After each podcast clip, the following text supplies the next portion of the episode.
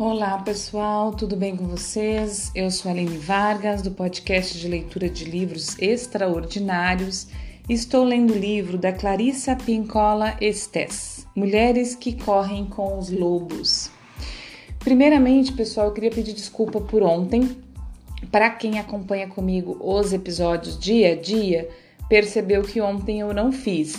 Eu estava viajando, também quem acompanha sabe que eu viajei, porque eu falei nos outros episódios. E ontem nós chegamos, nós viajamos a madrugada toda, chegamos de manhã e o dia foi bem cansativo, complicado, então eu tinha me programado para fazer até a noite o episódio e não consegui. Então, como eu estava falando, eu tive que parar aqui. É, eu não consegui fazer o episódio ontem, tá, pessoal? Então eu tô fazendo hoje o episódio que equivale ao de ontem. É, certo? Hoje é terça-feira, ontem foi segunda. Mas seguimos é, uma boa leitura e uma boa escuta para nós. Eu continuo na história O Patinho Feio, certo? Nós entramos no sexto capítulo e eu continuo nessa parte, nesse conto O Patinho Feio. Vamos lá. Ele encontrou, por acaso, um laguinho e, enquanto estava nadando, foi ficando cada vez mais frio. Um bando de aves passou voando lá em cima, as mais lindas que ele já havia visto. Elas gritaram para cumprimentá-lo, e ouvir suas, suas vozes fez com que o coração do patinho saltasse e se apertasse ao mesmo tempo. Ele gritou de volta com uma voz que nunca havia emitido antes. Ele nunca havia visto criaturas mais lindas e nunca havia se sentido mais desolado. Ele girou e girou na água para observá-las enquanto desapareciam nos céus e depois mergulhou até o fundo do lago e ali se animou, trêmulo. Se aninhou, desculpa, trêmulo. Estava fora de si por sentir um amor desespera desesperançado por aqueles enormes pássaros brancos, um amor que ele não conseguia entender. Um vento mais frio começou a soprar e foi ficando cada vez mais forte com o passar dos dias. E a neve caiu sobre o gelo. Os velhos quebravam, os velhos quebravam o gelo nos baldes de leite. E as velhas fi, finhavam, fiavam até tarde da noite. As mães alimentavam três bocas de cada vez à luz de velas, e os homens saíam à procura de ovelhas sob o céu branco da meia-noite. Os jovens entravam na neve até a cintura para ir ordenhar, e as moças imaginavam ver o rosto de rapazes bonitos nas chamas do fogão enquanto cozinhavam. E no lago, ali por perto, o patinho precisava nadar cada vez mais rápido em círculos para manter um lugar aberto no gelo. Um dia de manhã, o patinho se descobriu preso no gelo e foi aí que ele sentiu que ia morrer. Dois patos selvagens vieram voando e chegaram escorregando no gelo. Eles observaram o patinho. Como você é feio, grasnaram. Que pena, é uma tristeza. Não se pode fazer nada por alguém como você. E saíram voando. Felizmente, um lavrador passou por ali e libertou o patinho, quebrando o gelo com seu cajado. Ele levantou o patinho, abrigou no casaco e voltou para casa. Na casa do lavrador, as crianças quiseram pegar o patinho, mas ele teve medo. Voou até os caibros do telhado, fazendo com que toda a poeira caísse na manteiga. De lá de cima, ele mergulhou direto para dentro do balde de leite e, quando ia saindo, todo molhado e grudento, caiu no barril de farinha de trigo. A mulher do lavrador saiu atrás dele com uma vassoura enquanto as crianças riam a mais riam a mais não poder. O patinho saiu agitado pela porta do gato e, lá fora, afinal, caiu quase morto na neve. Dali, ele se esforçou a prosseguir até chegar a mais um lago, a mais uma casa, a outro lago, a outra casa. e o inverno inteiro transcorreu dessa forma, alternando entre a vida e a morte. Mesmo assim, a brisa suave da primavera voltou. As velhas vieram arejar os acolchoados e os velhos guardaram suas ceroulas compridas. Nos novos bebês chegavam no meio da noite, enquanto seus pais andavam de um lado para o outro no quintal, debaixo do céu estrelado. Durante o dia, as moças enfiavam narcisos nos cabelos e os rapazes examinavam os tornozelos femininos. E num lago por ali, a água ficou mais agradável e o patinho feio que nela boiava abriu as asas. Como eram grandes e fortes as suas asas, como eram grandes e fortes suas asas. Elas o levaram bem para o alto acima da terra. Nos céus ele via os pomares com seus mantos brancos, os lavradores arando, os jovens de toda a natureza saindo de, da casca, tropeçando, zumbizando e nadando. Também brincando na água do lago havia três cisnes, as mesmas criaturas maravilhosas que ele havia visto no, no outono, aquelas que lhe haviam causado um aperto tão forte no coração ele sentiu um impulso de se unir a elas e se, e se fingirem que gostam, e se fingirem que gostam de mim, e depois, assim que eu me aproximar, saírem voando as risadas, pensou o patinho. Ele desceu planando e pousou no lago, com o coração batendo forte. Assim que o viram, os cisnes começaram a nadar na sua direção. Sem dúvida, estou a ponto de encontrar meu fim, pensou o patinho. Mas se tenho de ser morto, melhor que seja por essas lindas criaturas do que pela mão de caçadores, donas de casa ou, long, ou longos invernos. E abaixou a cabeça para aguardar os golpes. Que surpresa!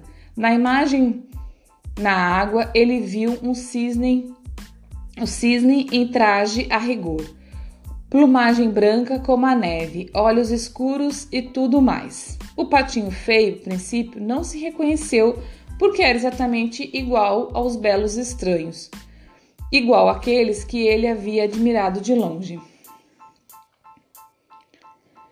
E acabou se revelando que ele era um deles no final das contas. Seu ovo, por acaso, havia rolado para um ninho de patos. Ele era um cisne, um cisne magnífico, e pela primeira vez sua própria família se aproximava dele, tocando-o com cuidado e carinho com as pontas das asas. Eles se, eles se limparam lhe limparam, desculpa, eles lhe limparam as penas com os bicos e nadaram muito ao seu redor para cumprimentá-lo. Ei, tem mais um cisne! gritaram as crianças que vinham trazendo migalhas de pão para o cisne. Como costumavam, como costumam fazer as crianças de qualquer lugar. Elas correram para contar a todos. As velhas vieram até a beira d'água, destrançando seus longos cabelos prateados. Os rapazes juntavam as mãos em taça um pouco. Desculpa. Os rapazes juntavam nas mãos em taça um pouco da água limpa e atiravam na direção das moças, que enrubesciam como pétalas. Os homens tiraram uma folga da ordenha só para tomar um pouco daquele ar. As mulheres pararam um pouco de, re, de remendar só para rir com seus parceiros. E os velhos começaram a contar histórias sobre como a guerra é longa e a vida é curta. E um a um, fosse pela vida, pela, pela paixão, fosse porque o tempo estava passando, todos se afastaram dançando. Os rapazes, as moças, todos foram embora dançando. Os mais velhos, os maridos, as esposas, todos foram embora dançando. As crianças e os cisnes tam também se afastaram dançando deixando ali só nós, a primavera, e mais uma mãe pata chocando seus ovos junto ao rio. Então, acabou a história, agora a gente vai começar na, na parte que ela vai relacionando, né? Então, vou ler o finalzinho aqui. Mais uma vez. E um a um, fosse pela vida, pela paixão, fosse porque o tempo estava passando, todos se afastaram dançando. Os rapazes, as moças, todos foram embora dançando. Os mais velhos, os maridos, as esposas, todos foram embora dançando. As crianças e os cisnes, tam, cisnes também se afastaram dançando, deixando ali só nós, a primavera e mais uma mãe pata chocando seus ovos junto ao rio. Então, esse é o fim da história e agora a gente começa a reflexão sobre isso. A questão do exílio é antiquíssima. Muitos contos de fadas e muitos têm e mitos têm como centro tema do proscrito, Nesse tipo de relato, os personagem central é torturado por acontecimentos alheios à sua influência, muitas vezes tendo como origem um esquecimento fatal. Na história da Bela Adormecida, a 13 terceira fada é esquecida e não é convidada para o batizado, o que resulta numa maldição lançada contra a criança, que na realidade atinge a todos de um modo ou de outro. Por vezes, o exílio é imposto por pura mal malvadeza, como quando a madrasta envia a enteada pelo bosque escuro adentro em Vasalisa, a sabida. Em outros casos, o exílio é consequência de um erro ingênuo. O deus grego Hephaistos, não, desculpa, Hephaistos, ficou ao lado da sua mãe, Hera, numa discussão com Zeus, seu marido. Zeus enfureceu-se e atirou Efaístos do alto do monte Olimpo, ale aleijando-o, aleijando-o e banindo-o. Às vezes, o isolamento tem como origem algum pacto no qual se, se entra sem plena compreensão do que se trata como na história de um homem que concorda em vagar como animal por determinado número de anos a fim de ganhar uma quantidade de ouro, e mais tarde descobre que entrou que entregou a alma ao diabo disfarçado. O patinho feio tem muitas versões, todas contendo o mesmo núcleo de significado, mas cada uma cercada de diferentes enfeites e franjas que refletem o meio cultural da história, bem como o talento poético de cada narrador. Os significados básicos que nos interessam são o seguinte: o patinho da história simboliza a natureza selvagem, que, quando forçada a enfrentar circunstâncias pouco propícias, luta instintivamente para continuar viva apesar de tudo. A natureza selvagem sabe instintivamente aguentar e resistir às vezes com elegância, às vezes sem muito estilo, mas resistindo a si mesmo. Graças a Deus por esse aspecto.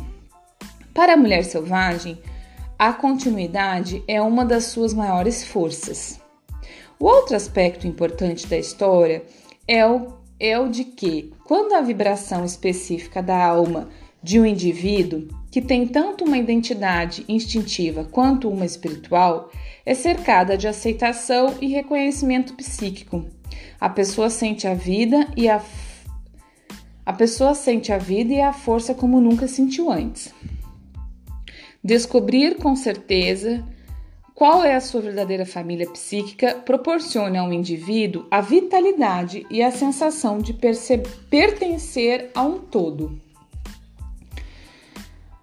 Gente, vai começar um subtítulo, e aí, como a gente já tá quase no fim do episódio, né, que eu normalmente leio 15 minutos dele, eu vou deixar para começar ele amanhã, certo?